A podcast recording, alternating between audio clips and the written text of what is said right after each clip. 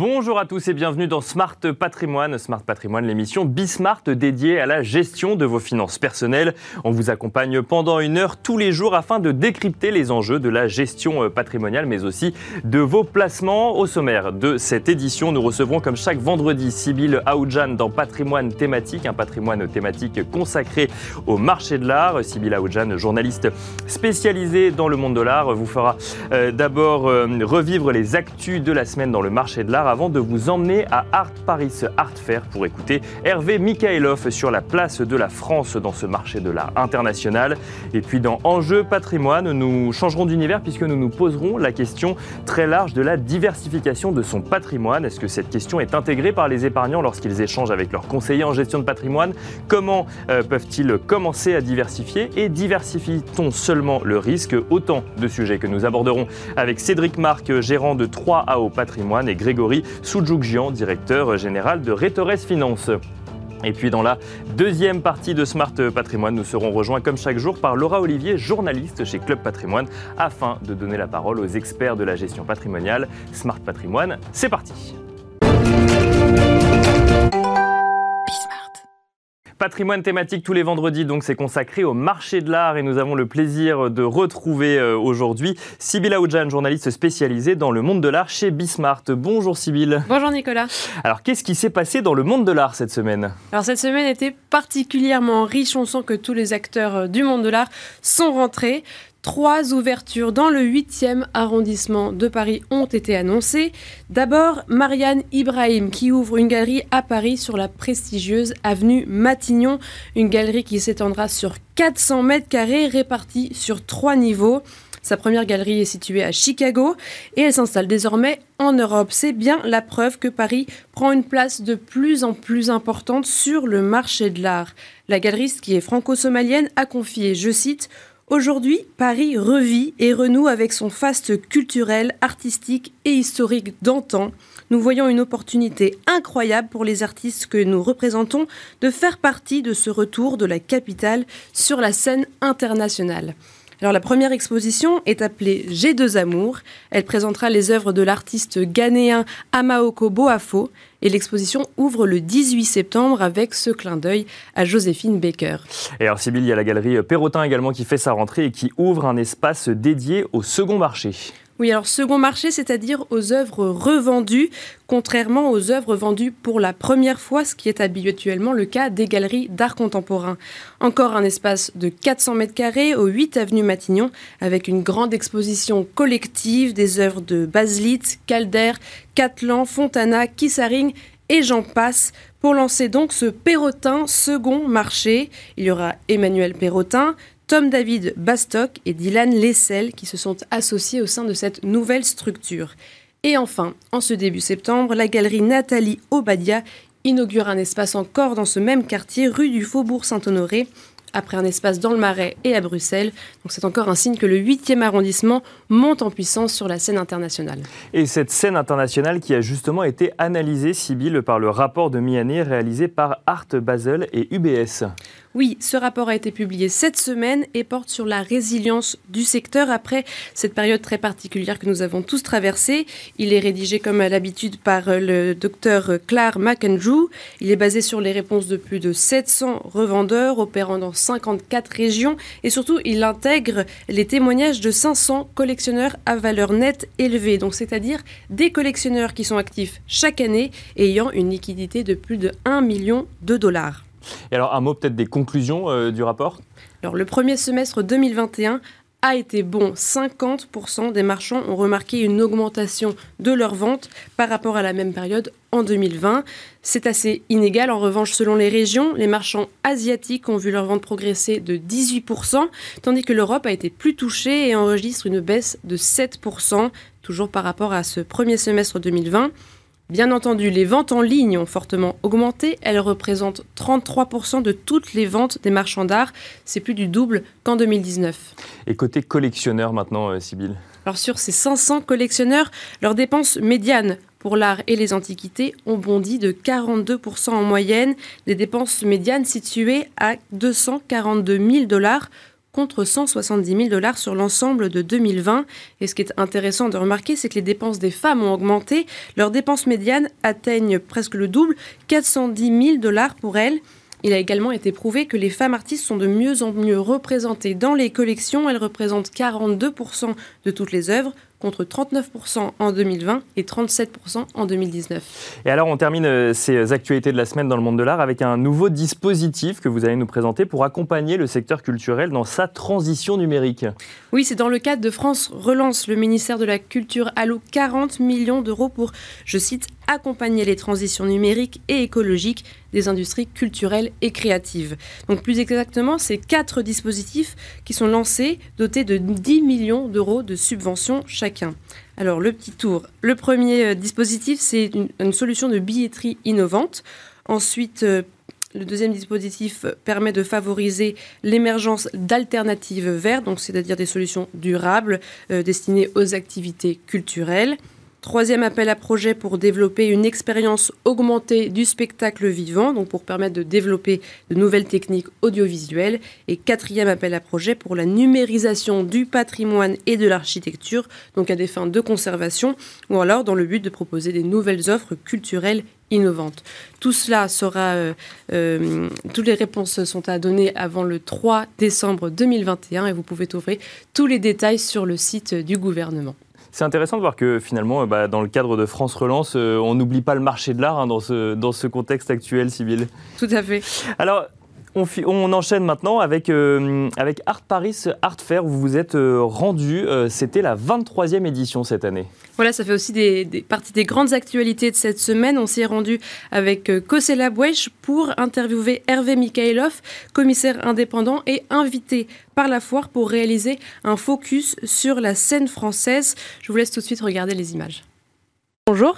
Bonjour commissaire indépendant invité par la foire pour réaliser un focus sur la scène française. Vous avez conçu l'espace portrait et figuration regard sur la scène française qui réunit une sélection de 20 artistes. Est-ce que déjà vous pouvez nous expliquer comment vous avez fait cette sélection?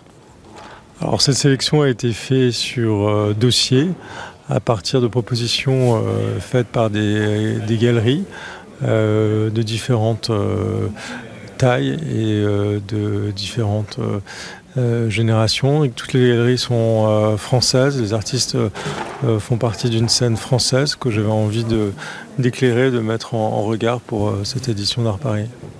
Et donc ça, c'est tourné vers le portrait, la figuration. Pourquoi, comment expliquer ce retour à la figuration? Comment expliquer aussi, est-ce qu'il y a une différence entre la figuration d'aujourd'hui et celle qu'on connaissait auparavant? Et est-ce que du coup il y a un attrait particulier aujourd'hui pour la figuration? Oui, je crois que la figuration n'a jamais euh, disparu. Euh, ce qu'on montre, c'est justement une certaine continuité à travers différentes générations euh, d'artistes. Mais aujourd'hui, à travers mes visites d'atelier, à travers les, artistes que je rencontre, je vois effectivement qu'il y a un retour très fort de, la figuration et du portrait, qui est dû peut-être tout simplement aussi à l'époque qu'elle on, traverse et euh, une interrogation euh, introspective des, artistes aujourd'hui sur, euh, sur eux-mêmes et sur, sur le monde dans lequel ils vivent. Est-ce que ça attire d'autant plus les investisseurs? Est-ce que c'est les artistes qui se sont plus intéressés à la figuration et du coup le, le, public est réceptif ou ce serait l'inverse? Bah, la figuration, elle peut avoir plusieurs formes. Elle peut être euh, figurative, mais elle peut être aussi narrative, elle peut être aussi plus conceptuelle. Donc il y a une variété finalement de, choix euh, sur, sur la, figuration. Mais euh, oui, elle résonne par rapport à un public, parce que je pense que le portrait résonne aussi euh, par rapport à soi. Il y, a une, reconnaissance, il y a une mise, en abîme du, portrait. Donc euh, c'est d'autant plus intéressant aussi de voir la réaction du public euh, ici à Paris autour de ce sujet. On voit que la scène française est très riche. Comment est-ce que les artistes français sont perçus à l'international? Est-ce qu'il y a beaucoup de ventes d'artistes français? De plus en plus d'artistes euh, français qui exposent euh, à l'international et qui sont vendus euh, dans des foires ou dans des galeries. Je pense notamment à Camille Enro qui expose chez Kamel Menour et qu'on retrouve ici à, Paris, mais à d'autres aussi. Donc il y a ce, décloisonnement aussi des scènes et cet échange qui se fait malgré malgré le contexte pandémique. Et je pense que ça va s'accélérer dans les, dans les prochains mois et dans les prochains temps à venir. Est-ce qu'il y a une particularité des artistes français qui seraient recherchés à l'international? Une particularité, non, mais je crois qu'à travers ce, projet du, portrait, de la figuration, on peut retrouver peut-être une spécificité euh, française qui se matérialiserait euh, par une, vision plus introspective du, portrait et une figuration euh, plus, plus mentale, je dirais, un espace mental du portrait. Pour vous, on pourrait investir euh, dans des artistes euh, émergents comme euh, ceux autour de nous à un prix, par exemple, un prix de base de 5 000 euros, par exemple à partir de 5 000 euros, on peut déjà avoir une œuvre assez significative d'un jeune artiste. Et ce qui est bien à Paris, c'est que finalement, il y a cette accessibilité-là, de pouvoir voir des gens qui, comme ici, sont, viennent de sortir de l'école de beaux-arts de Paris ou qui le sont encore, euh, je pense à Arnaud Adami notamment. Bien sûr, avant tout, il faut que ce soit un coup de cœur, que euh, le collectionneur euh, aime le travail de l'artiste, mais ça peut être aussi une source d'investissement. Nous sommes ici à Art Concept. Pourquoi est-ce que vous vouliez nous présenter cette galerie et cet artiste derrière nous? La galerie Art Concept est une galerie très intéressante que je suis depuis de nombreuses années. Et Jean-Luc Blanc et qui fait partie de ma sélection, est un artiste très intéressant qui a une cinquantaine d'années environ et qui euh, depuis euh, longtemps est un, grand, collectionneur d'images, euh, de magazines, d'images trouvées. Pas d'images forcément trouvées sur Internet, mais plutôt des images trouvées dans des magazines. Et chaque fois, il choisit un certain nombre d'images qu'il décide de mettre en peinture. vraiment, c'est cette idée de passer du statut de, l'image, de l'icône à, la peinture. Et je trouve ce portrait euh, très, euh, très frappant et très représentatif en fait de, de son travail. C'est un portrait de, de, Jeanne Moreau. Quelle est la place de la France sur le marché de l'art Alors, la France, c'était euh, un des tout premiers quand même marchés marché de l'art, mais bien loin de, des États-Unis et bien loin de l'Angleterre a tendance un peu à rattraper en ce moment euh, euh, l'Angleterre. Donc c'est vraiment une des scènes euh, aujourd'hui les plus importantes pour le marché de l'art en, France, parce que ça va pas simplement, ça touche pas simplement l'art contemporain, ça touche aussi l'art moderne, ça touche aussi le design. Donc il y a une variété en fait aujourd'hui de, de de, de, marché. Je pense aussi à l'art africain ou même à l'art asiatique, qui fait que, en tout cas, en termes de, de, qualité et de quantité, euh, le marché est là. Après, euh, il est vrai que les acheteurs ne sont pas forcément en France, mais le marché, lui, est international. Vous parlez de l'Angleterre, est-ce que le Brexit euh, joue un rôle ou ça n'a pas eu de conséquences? Oui, clairement, le Brexit a joué un rôle et aujourd'hui, certaines galeries se repositionnent dans d'autres lieux en attendant de voir ce qui se passe. Vous pensez que c'est la responsabilité des investisseurs de, d'acheter des œuvres euh, nationales et aussi des foires de pouvoir euh, mettre en valeur euh, les artistes nationaux? Ah oui, moi j'ai longtemps travaillé pour la Caisse des Dépôts, qui est un organisme qui a défendu l'art, l'art français ou les artistes vivants en France. Donc ça c'est une spécificité euh, qu'on a pu voir aussi à Londres. Euh, les Anglais ont aussi beaucoup défendu leurs artistes euh, à l'international. Donc je pense que c'est tout à fait normal que la France, à travers aussi pas simplement des, des actions publiques, mais des actions privées, soutienne les artistes français avant tout, et notamment, le, je pense au prix Marcel Duchamp et à d'autres initiatives. c'est le cas. Et je terminerai euh, l'interview par est-ce que vous avez des conseils à donner euh, aux investisseurs qui nous regardent? Alors, euh, d'abord d'écouter leur cœur et de, de, toujours acheter avant tout quelque chose qu'on aime ou qu'on comprend et de venir ici à Paris pour justement se, se faire une idée de ce qu'est la création aujourd'hui. Merci beaucoup, euh, euh Monsieur Mikhailov, pour euh, cette interview. Et euh, vous êtes, je rappelle, vous êtes commissaire indépendant et vous avez été invité par Art Paris Art Fair pour faire un focus sur la scène française. C'était donc l'interview d'Hervé euh, Mikhailov euh, menée par vous, euh, Sibila Oudjan, donc à Art Paris Art Fair. Hervé Mikhailov qui est commissaire indépendant et qui était invité pour réaliser un focus sur la scène française. Une interview donc menée par vous et réalisée par Kosela Bouesh. Merci beaucoup, Sibila Oudjan. On se retrouve bah, vendredi prochain pour de nouvelles actus du marché de l'art et de nouveaux intervenants pour nous expliquer un petit peu les grands enjeux autour de ce marché de l'art. Merci beaucoup, Sybille. Merci, Nicolas. On se retrouve, nous, tout de suite dans Enjeu patrimoine.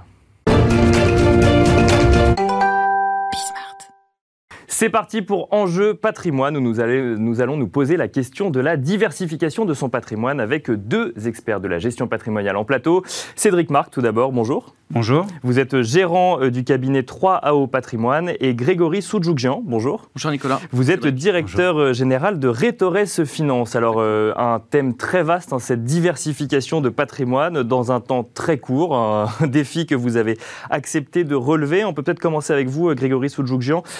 Diversifier son patrimoine, c'est un sujet qui revient souvent dans les échanges avec vos clients, dans le sens c'est eux qui l'amènent, c'est vous qui l'amenez, c'est forcément dans les discussions alors c'est une bonne question, Nicolas. Euh, c'est un sujet, je pense qu'on l'entend souvent sur votre antenne, on l'entend euh, dans la bouche de nos clients. Je pense que Cédric doit l'avoir euh, aussi. Oui, c'est un sujet, la diversification patrimoniale, qui intervient très souvent. D'accord. Et la question, c'est est-ce que ça l'est suffisamment? Mon patrimoine est-il suffisamment diversifié? Est-ce qu'il y a des produits nouveaux? Est-ce qu'il y a des nouveaux secteurs, des nouveaux marchés, de l'innovation pour diversifier? Est-ce que je dois renforcer cette diversification? Oui, c'est vraiment, vraiment un sujet. Donc c'est les épargnants qui viennent en vous posant la question, en disant est-ce que je suis vraiment euh, dans la norme de ce que j'ai pu lire ou de ce que j'ai pu entendre à droite à gauche?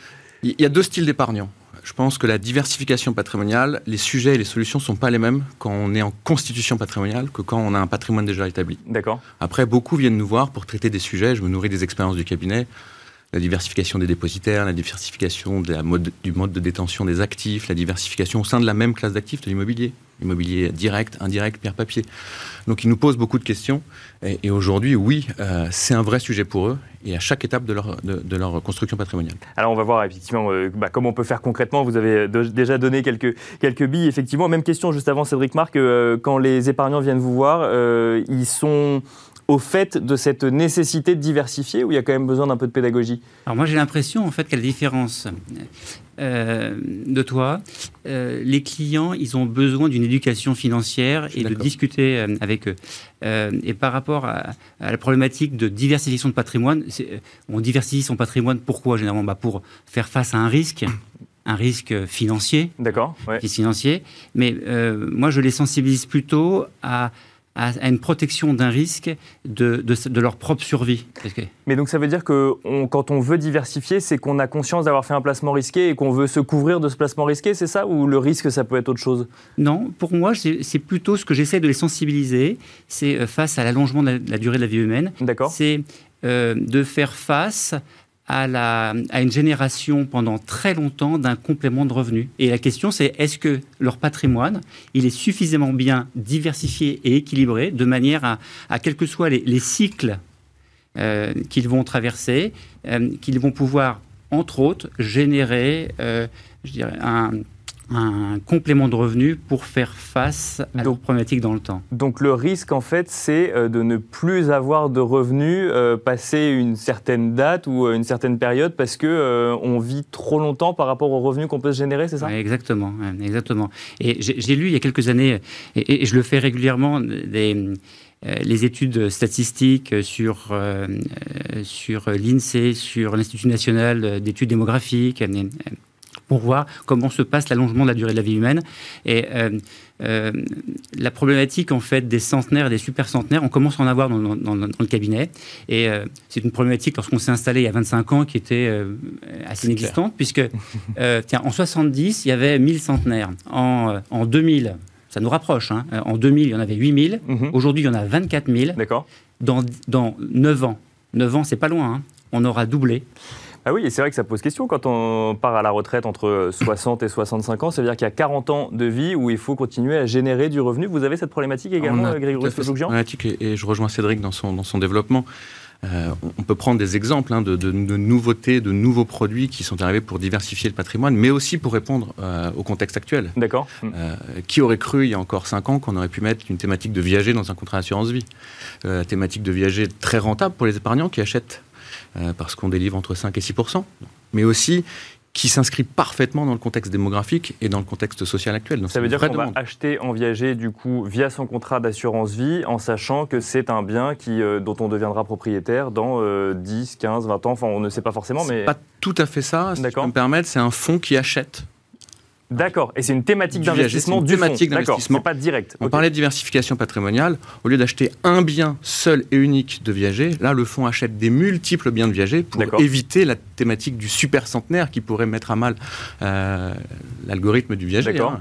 Mais là, en fait, vous avez des centaines de biens viagers dans un même fonds, ce qui fait que du coup, ça répond à une, réponse. Enfin, c'est une réponse démographique, c'est une réponse au contexte social actuel on diversifie seulement euh, pour faire face à un risque, c'est ce que vous nous avez dit, Cédric Marc. Il y a d'autres façons de diversifier ou c'est juste, enfin, ou c'est uniquement pour euh, diversifier son risque et donc s'assurer de la meilleure garantie en capital?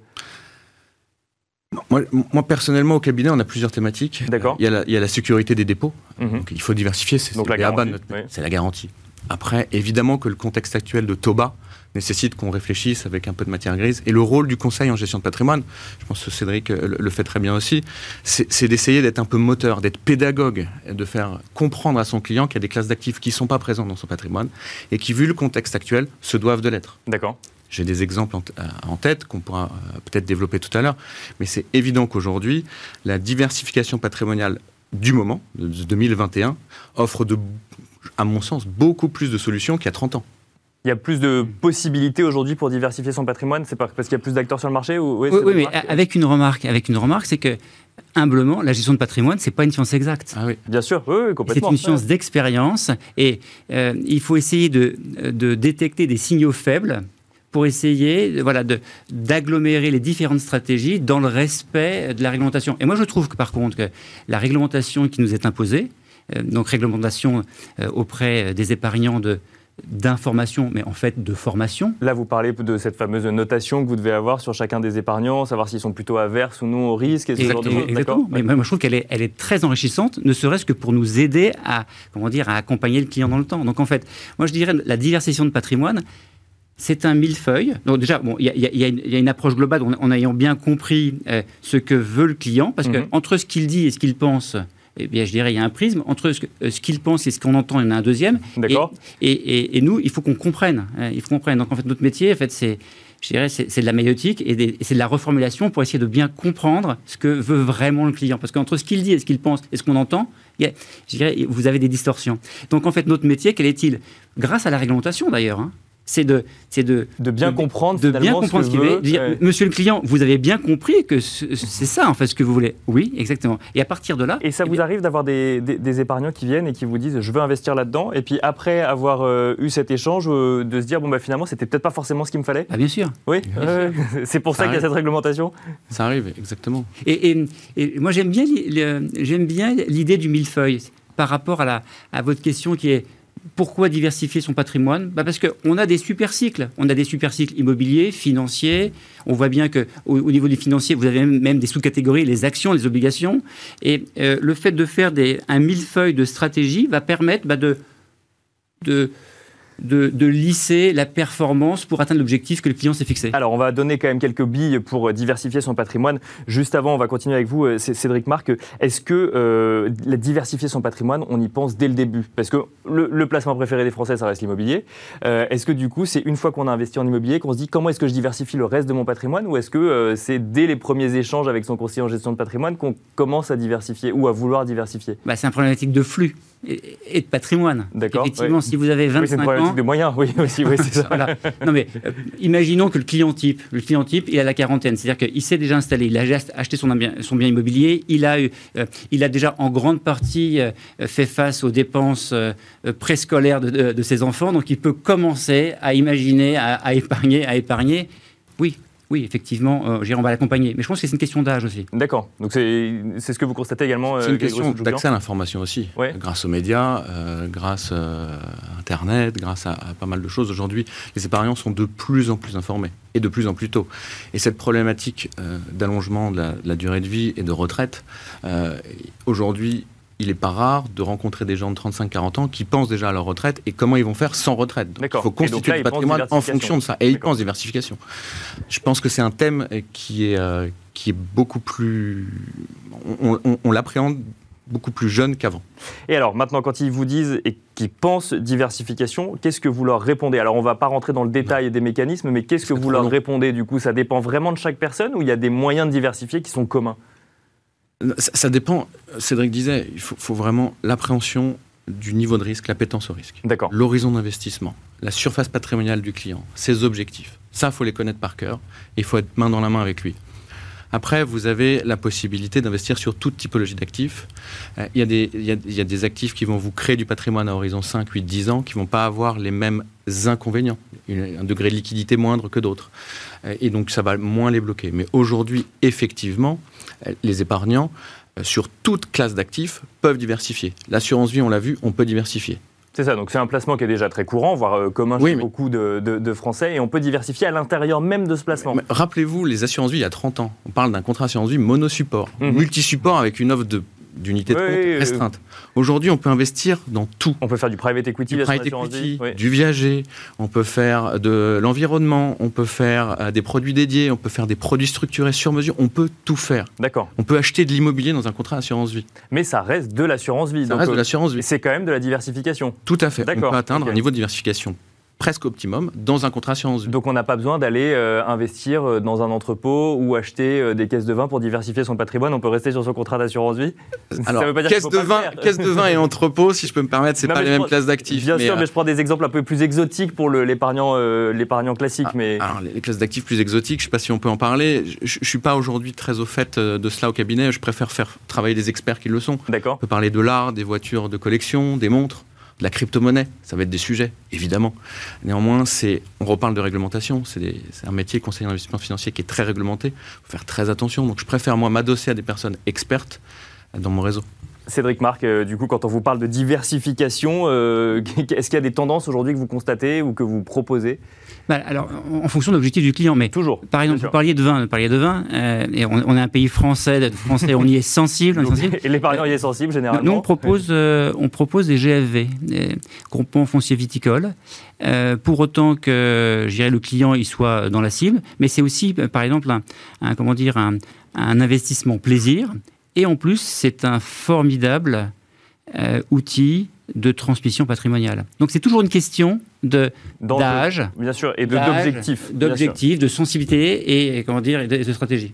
Et alors, je, reviens quand même sur cette idée de diversifier dans des, dans des, euh, dans des placements existants. C'est vrai que euh, Grégory Soudjoukian l'a rappelé sur euh, bah, l'assurance vie. On peut faire effectivement énormément de choses au sein d'une assurance vie. Dans l'immobilier, il y a différentes manières d'investir aussi. Dans l'immobilier, il, y a les, il y a les immeubles, a SCPI ou autres. Donc en fait, est-ce que le, finalement, l'épargnant se rend, se rend compte parfois que bah, est déjà diversifié sans le savoir ou qu'en fait son patrimoine est beaucoup plus diversifié que ce qu'il lui-même que ce que lui-même envisageait? Moi, je trouve qu'on apprend énormément de nos rencontres avec nos clients. D'accord. Et euh, je ne sais pas pour toi si tu, l'as rencontré, j'imagine depuis euh, le moment où tu, où tu, professes. Hein. Euh, non, non, moi j'ai toujours, je rencontre régulièrement des clients qui sont très bons, qui ont très bien diversifié leur patrimoine et qui ont besoin par contre d'avoir un œil critique à un instant T de quelqu'un qui va les accompagner. Et moi, je leur dis souvent, en fait, je suis le promeneur du champ de Mars avec vous. on est là pour marcher. On fait un état des lieux. L'un à côté de l'autre, on discute et on discute pour voir, tiens, pour avoir le miroir de ce qu'il a fait exactement et, de porter un jugement critique, mmh. parce que constructif. Grégory Soudjougian pour, euh, pour conclure rapidement. Vous disiez tout à l'heure, euh, pédagogiquement, il faut appréhender des nouvelles classes d'actifs. Euh, il y a une classe d'actifs qui aujourd'hui est absente du patrimoine des Français, c'est le private equity. D'accord. À tort, à mon sens c'est le produit, je pense, qui offre le meilleur coup rendement risque et c'est le plus attractif du marché depuis 40 ans. Il est absent par manque d'éducation des épargnants. On revient à ce sujet de d'éducation et d'information. Aujourd'hui, du private equity immobilier qu'on fait énormément offre des rendements intéressants, private equity classique aussi. Et donc c'est une classe d'actifs, si elle est abordée avec une dose de diversification, et pertinente. Et eh ben vous reviendrez nous en parler euh, sur ce plateau. Merci beaucoup, euh, messieurs. Cédric Marc, euh, gérant de 3O Patrimoine. Merci Grégory Soudjoukjian, directeur général de Rétores Finance. Merci à vous également d'avoir suivi Enjeu Patrimoine. Et on se retrouve tout de suite dans la deuxième partie de Smart Patrimoine.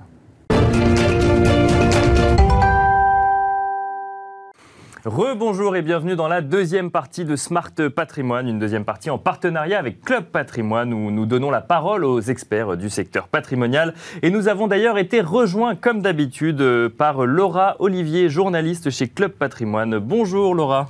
Bonjour Nicolas, bonjour à tous. Et au sommaire aujourd'hui de la deuxième partie de Smart Patrimoine, le Club Macro. Euh, comme tous les jours, notre invité sera Joachim Azan, président euh, fondateur de Novaxia. On parlera avec lui d'investissement dans le recyclage urbain et de copromotion. C'est dans un instant.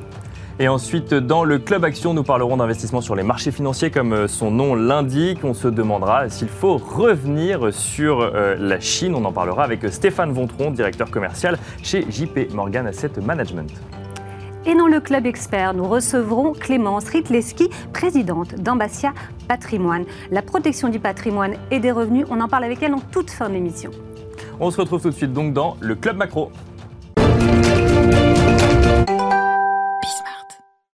Bienvenue dans le Club Macro. Notre invité aujourd'hui est Joachim Azan. Bonjour Joachim. Bonjour. Bonjour Nicolas, bonjour Laura. Euh, vous êtes président euh, fondateur euh, de Novaxia. Novaxia est la première entreprise à mission dans le secteur de l'immobilier. Vous concevez des véhicules d'investissement dans le recyclage urbain. Vous allez nous en parler à travers trois fonds. Et on va tout de suite vous poser la question, mais qu'est-ce que c'est déjà que le recyclage urbain? Alors, le recyclage urbain, ça consiste à partir d'un entrepôt, d'un bureau vide, d'un actif qui est obsolète, et de le transformer, de lui donner une nouvelle vie, mhm. de ne pas le gaspiller, de le recycler, puisqu'on recycle bien euh, euh, les téléphones portables, on recycle bien les vêtements. Eh bien, l'idée, c'est de recycler les immeubles mhm. pour éviter, euh, évidemment, des impacts environnementaux qui seraient pénalisants, et on leur donne une nouvelle vie en les transformant en logements.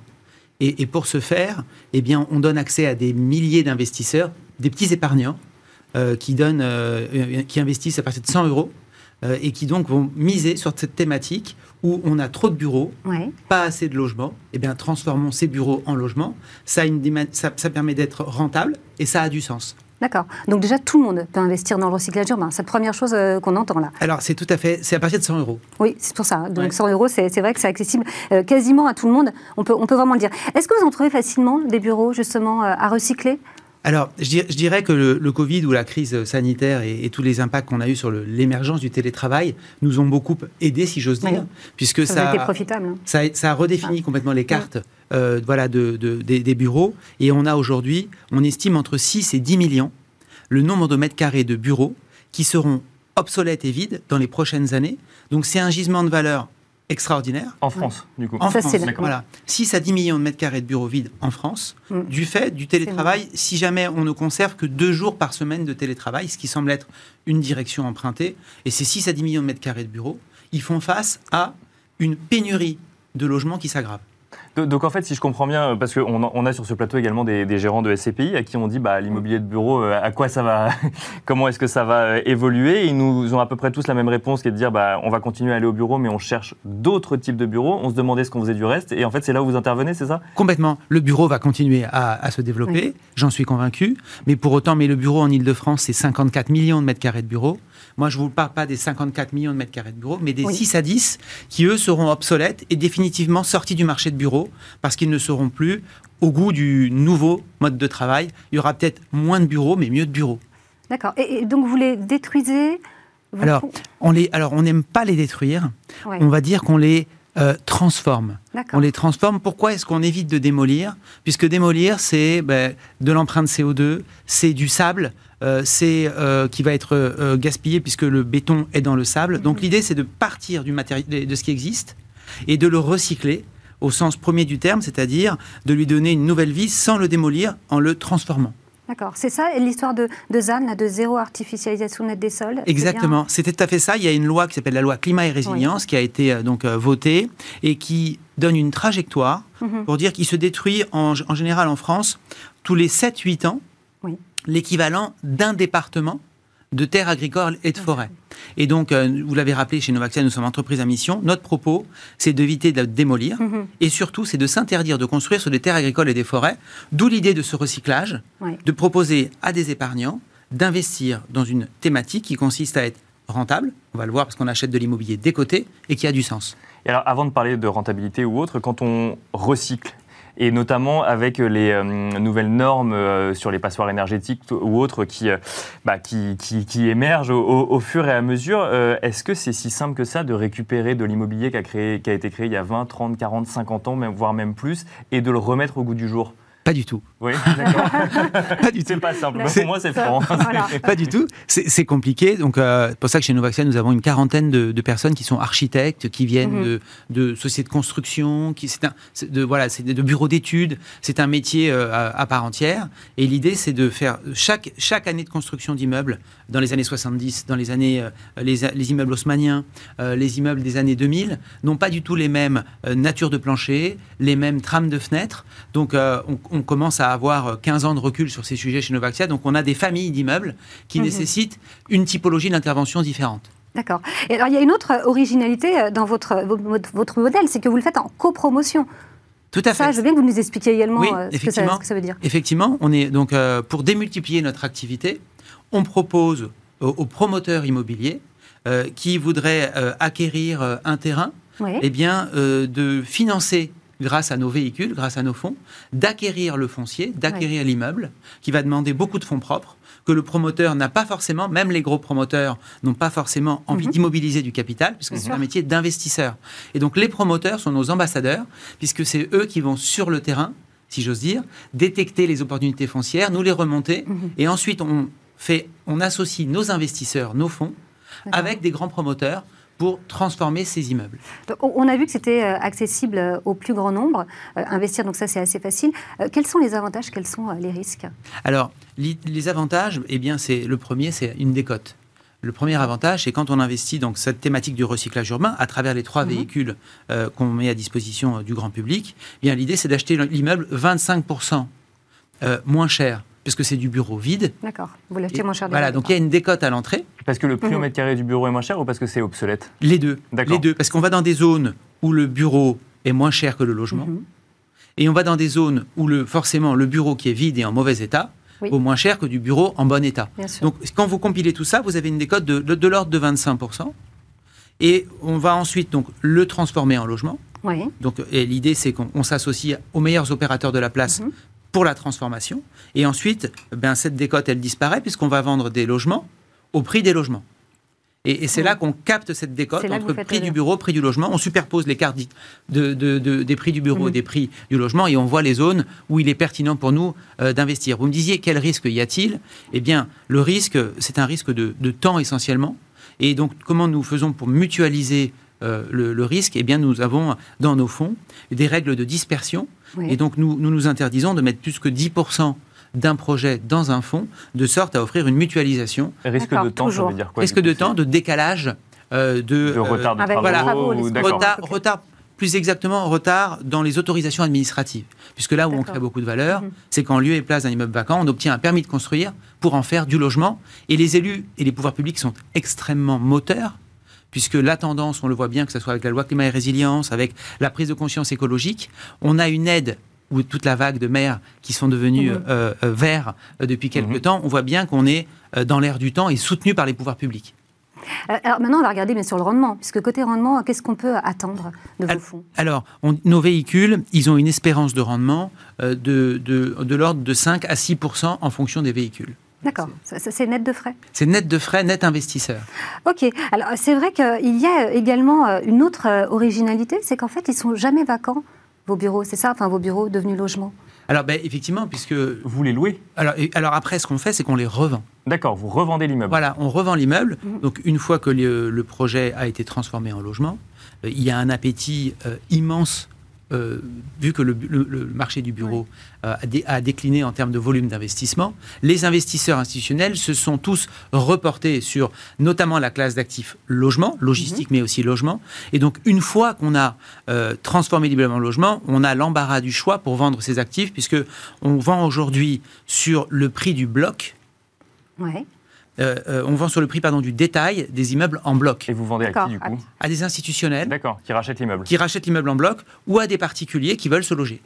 Tout simplement. Juste un dernier mot du coup sur cette occupation euh, temporaire. Et puis ah oui, alors ça c'est quelque chose qui nous tient très à cœur en tant qu'entreprise à mission chez Novaxia, c'est le fait qu'on met à disposition gratuitement les bâtiments dans la phase de transformation ou de, on attente de transformation pendant, on a deux ans. On, a entre 18 et 24 mois où on prête les bâtiments à des associations, à des organismes culturels, euh, qui vont pouvoir créer des choses, des événements, créer euh, bah, de, l'humanitaire, mmh. euh, du, lutter contre le mal logement en faisant de l'hébergement d'urgence. Et ça, c'est quelque chose qui nous tient très à cœur. Merci beaucoup, Joachim, d'avoir été avec nous. On se retrouve tout de suite dans le Club Action pour parler de Chine.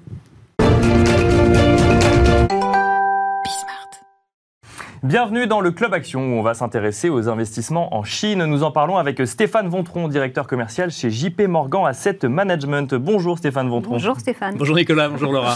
Alors, doit-on revenir sur la Chine? Bah, On pourrait presque vous laisser euh, dérouler sur, euh, sur le sujet. Hein. Euh, en tout cas, bon, quelques points de, de, contexte. En fait, on entend quand même assez régulièrement que le moment de la Chine est passé, qu'il y a eu la reprise économique en Chine, qu'ensuite il y a eu la reprise économique aux États-Unis et que c'est le moment de l'Europe actuellement.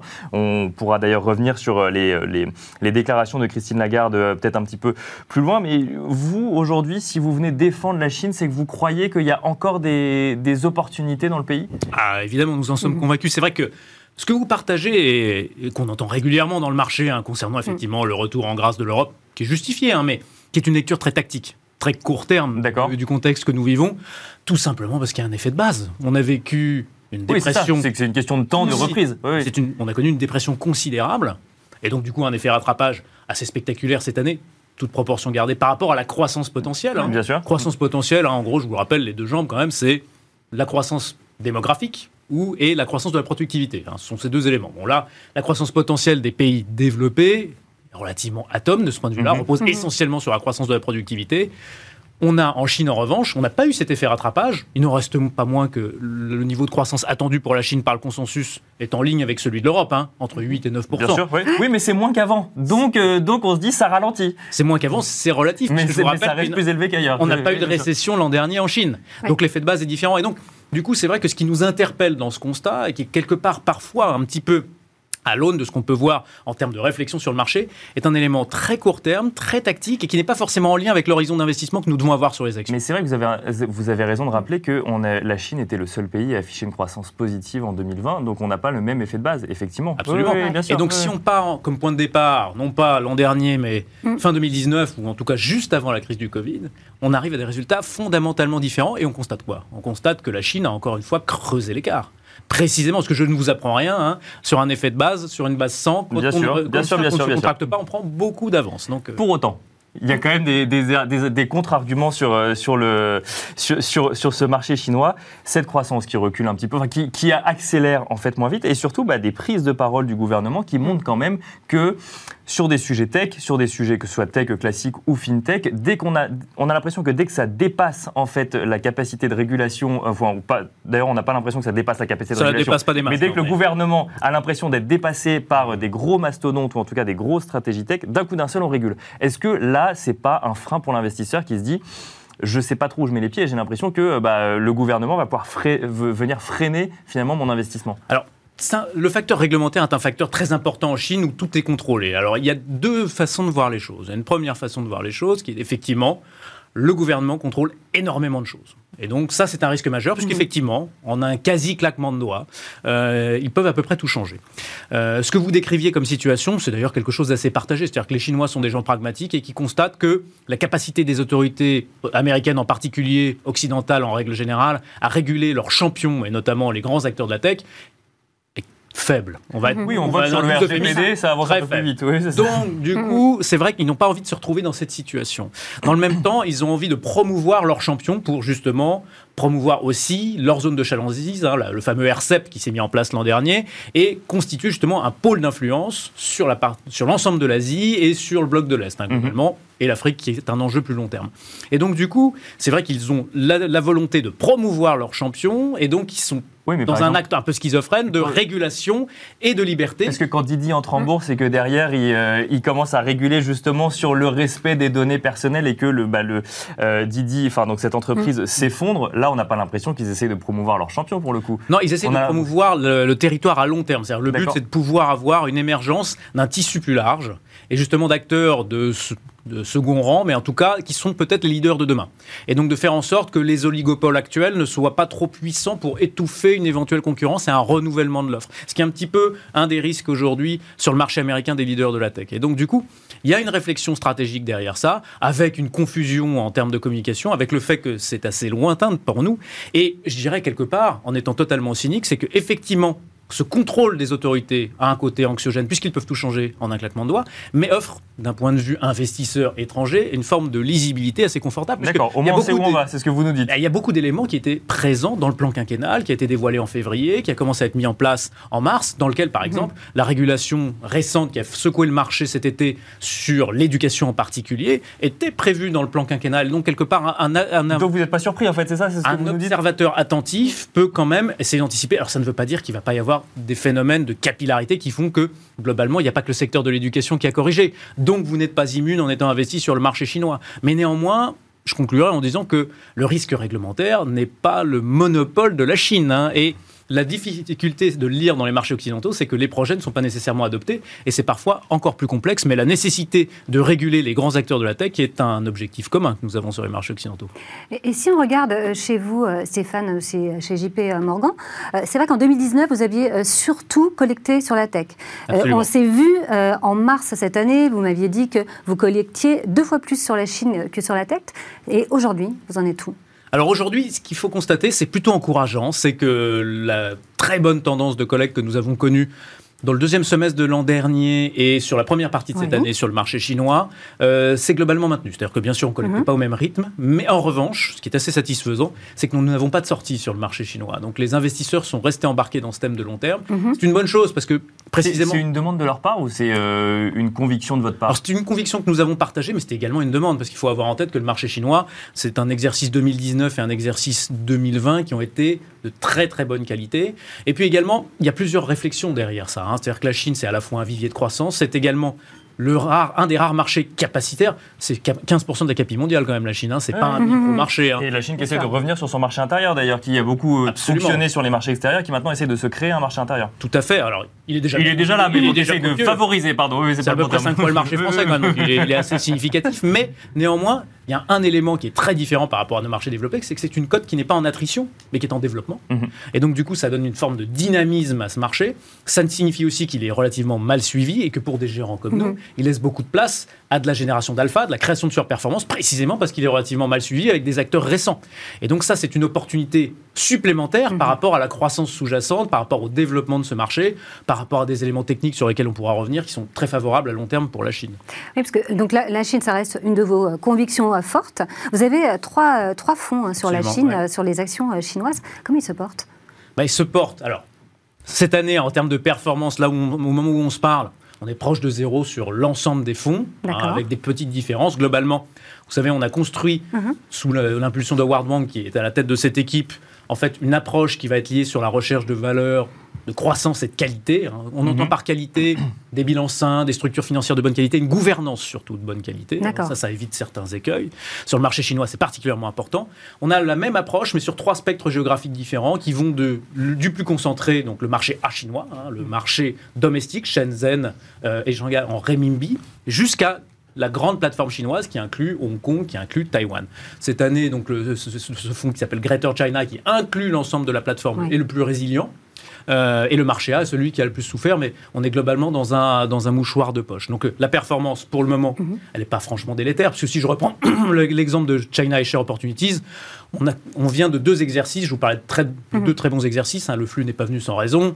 Euh, on a fait près de 55% de performance sur les deux exercices, 2019-2020.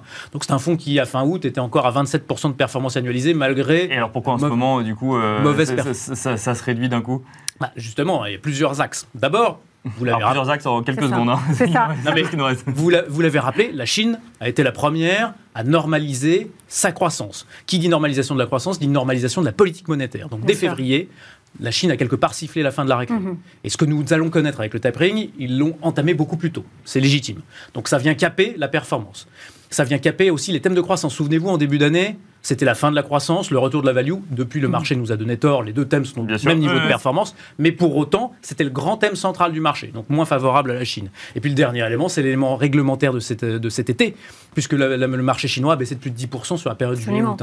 hein. Donc le constat qu'on a à l'heure actuelle, c'est justement, je pense, un épiphénomène au sein d'une tendance de long terme extrêmement favorable. D'accord. Merci Stéphane Vautron de nous avoir Merci, expliqué euh, tout ça. Donc du coup sur la Chine, vous restez positif sur les investissements euh, en Chine. Je rappelle que vous êtes directeur commercial chez JP Morgan Asset Management et on se retrouve nous tout de suite dans le Club Expert.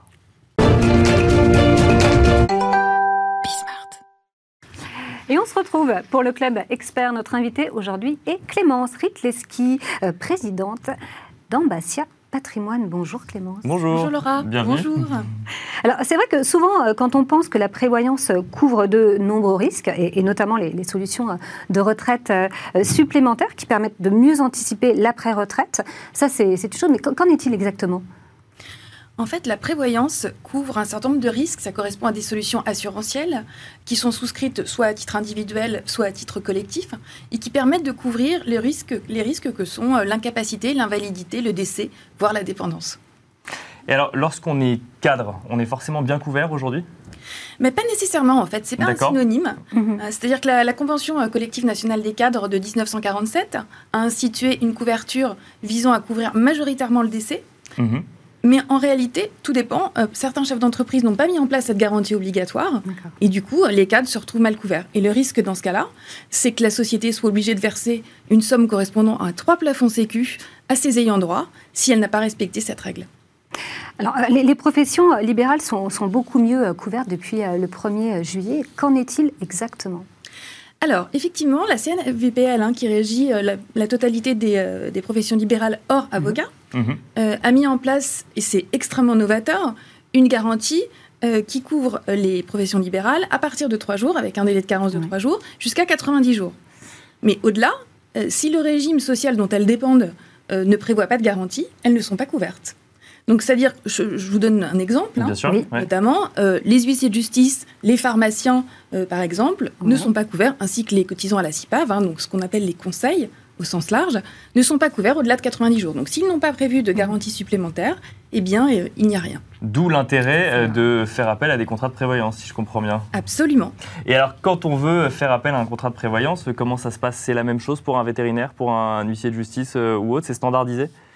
Pas du tout. Ça n'est pas standardisé. On peut tout à fait faire du sur-mesure. Chaque situation est différente. Donc, euh, selon que vous, vous êtes euh, eh bien, sala- euh, Entreprise libérale, enfin, euh, c'est ça selon que vous êtes euh, euh, Salarié, entreprise libérale Alors, selon que vous êtes, pardon, euh, entreprise libérale ou, euh, ou salarié, effectivement, ça ne se passe pas de la même façon. D'accord.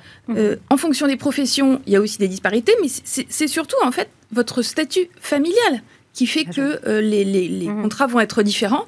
Un célibataire n'a pas les mêmes besoins euh, qu'une personne qui a Ouais. quatre enfants et dont le conjoint, par exemple, ne travaille pas. Bien sûr. Bien Il faut s'adapter en faisant du sur-mesure pour faire en sorte que les gens soient bien couverts en fonction de leurs besoins réels et Bien de leur sûr, situation ouais. familiale. Et est-ce que euh, c'est le, le contrat de prévoyance est soumis à un questionnaire de santé?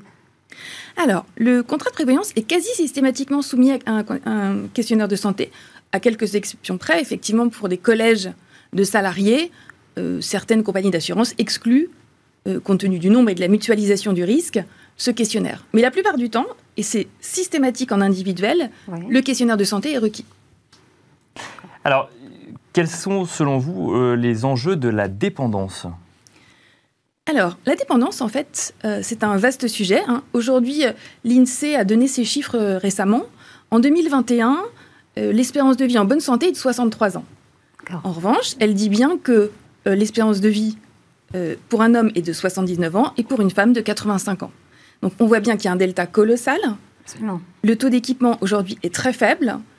Et ça, du coup, il y a un vrai enjeu, en fait, et pour les, euh, les assurés et pour les assureurs. Cette nécessité de faire appel à des contrats de prévoyance, elle est euh, bien comprise euh, par les gens avec qui vous, vous discutez, et notamment par les chefs d'entreprise ou par les cadres?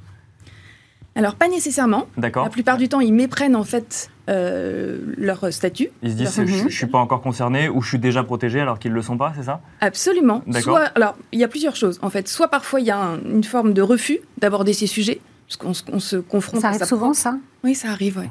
Ah bah, C'est toujours des sujets un peu complexes à aborder, vrai, de, pré- vrai. prévoir le pire en fait. Exactement, on se confronte Ouais. à son propre décès ou à une situation euh, difficile liée à la maladie. Mhm. Euh, et puis certains, effectivement, ont déjà des contrats, mais euh, ont des contrats qui ne sont plus adaptés puisque chaque situation change. D'accord. Vous pouvez avoir un bénéfice qui, Ah oui, à la hausse, on- à la baisse. Euh, Il y a beaucoup de choses qui évoluent en fait. Et donc en fait, on, le, on peut le faire évoluer son contrat de prévoyance tout au, long de sa, Absolument. tout au long de sa vie? D'accord, c'est pas une fois on a pris un contrat de prévoyance parce qu'on est dans telle entreprise face à telle. Bah oui, effectivement, si on, a, si on change en fait de rôle au sein de l'entreprise ou si on change de situation familiale, et c'est plus la situation fa- familiale qui va jouer que le rôle au sein de l'entreprise. Alors ça dépend, si vous êtes cadre, vous dépendez d'un collège cadre. D'accord Mhm. Donc toutes- tous les cadres d'une même catégorie auront les, les mêmes garanties, bénéficieront des mêmes garanties. D'accord. En revanche, pour un TNS, là, il y a, il y a un vrai enjeu individualisé. Et si on est euh, chef d'entreprise, c'est la même chose que si on est profession libérale ou c'est encore autre chose? Alors, chef d'entreprise, tout dépend du statut. D'accord Ça dépend du êtes- coup de la, société Du type de Exactement. société, si on est Ça gérant ou si, euh. D'accord. oui. Ça dépend de la forme juridique de la société et de votre statut, en fait. Si vous êtes un assimilé salarié en SAS, Mhm. vous dépendrez effectivement d'un statut euh, type salarié. Si en revanche euh, vous êtes euh, gérant majoritaire d'une SARL, là vous aurez bien un statut de TNS. Et les chefs d'entreprise, là, pour le coup, pareil, ils, ils anticipent pas forcément cette nécessité de prévoyance, alors que pour le coup, ils ont conscience que leur retraite repose un peu plus sur eux, que leur chôma- ils n'auront pas de chômage ou autre. Là, ils, ont conscience, c'est quoi C'est un manque de- d'information sur la prévoyance ou un manque de- d'envie de prévoir? Alors on peut être confronté aux deux. D'accord, ok. C'est euh, c'est très Ça dépend des variable. profils, C'est ouais, ça. c'est ça. Après c'est un sujet très psychologique, la prévoyance. hein. Bien sûr, ouais. C'est exactement comme le, le fait de préparer sa succession. Mhm. On a envie de le faire, on a envie de se pencher sur la question ou pas. D'accord. Euh, donc là, c'est très variable d'un individu à l'autre. D'accord. Et en moyenne, on le fait évoluer combien de fois, euh, ce, ce contrat? Alors, généralement, ce qu'on conseille, c'est de le faire évoluer au moins tous les trois ans, Ok. quand même. Ah oui, c'est ré- c'est récurrent. ouais. ou en tout cas de, de s'assurer que les garanties mises en place correspondent toujours à la situation de la personne en question. Il ne faut pas le faire et l'oublier, quoi. Faut, Absolument, faut pas le faire et l'oublier, oui, c'est ça, où ça- on s'en retrouve un peu trop tard. Sur les quelques secondes euh, qui nous restent, vous nous disiez justement que vous conseillez de le faire tous les trois ans. Quels sont les conseils que vous donneriez à un chef d'entreprise, moi j'imagine, ou, ou une chef d'entreprise qui aurait 40 ans, un petit peu d'expérience du coup professionnelle, mais qui n'aurait jamais anticipé sa prévoyance? Quelle est la première chose à faire? Alors, la première chose à faire, c'est effectivement se couvrir en cas d'arrêt de travail et D'accord. de décès. C'est la première chose. Faire en sorte que son- ses ayants droit, ses enfants, son conjoint euh, récupèrent de l'argent en cas de décès prématuré. Mhm. Et puis aussi et surtout, euh, s'assurer qu'il bénéficie bien d'un complément de Mhm. rémunération en cas d'arrêt de travail, Bien sûr. ne ouais. serait-ce que pour euh, être sûr que l'entreprise va se poursuivre. Que pour l'entreprise. Ah oui, que l'entreprise va se poursuivre et que euh, la, personne pourra quand même continuer à vivre, euh, quel que soit l'accident de vie euh, qu'on n'a pas envie d'imaginer, mais qui pourrait, qui pourrait arriver. Merci beaucoup, Clémence Ritlewski, Merci, pour, Clémence. pour nous avoir détaillé du coup ben, comment protéger son patrimoine et ses revenus. Je rappelle que vous êtes présidente d'Ambassia euh, Patrimoine. C'est déjà la fin de Smart Patrimoine. Encore un plaisir de l'animer à vos côtés, Laura. Toujours un plaisir, Nicolas. Et merci à vous également de nous avoir suivis. On se donne rendez-vous la semaine prochaine, lundi prochain, pour un nouveau numéro de Smart Patrimoine. Bon week-end. Merci beaucoup.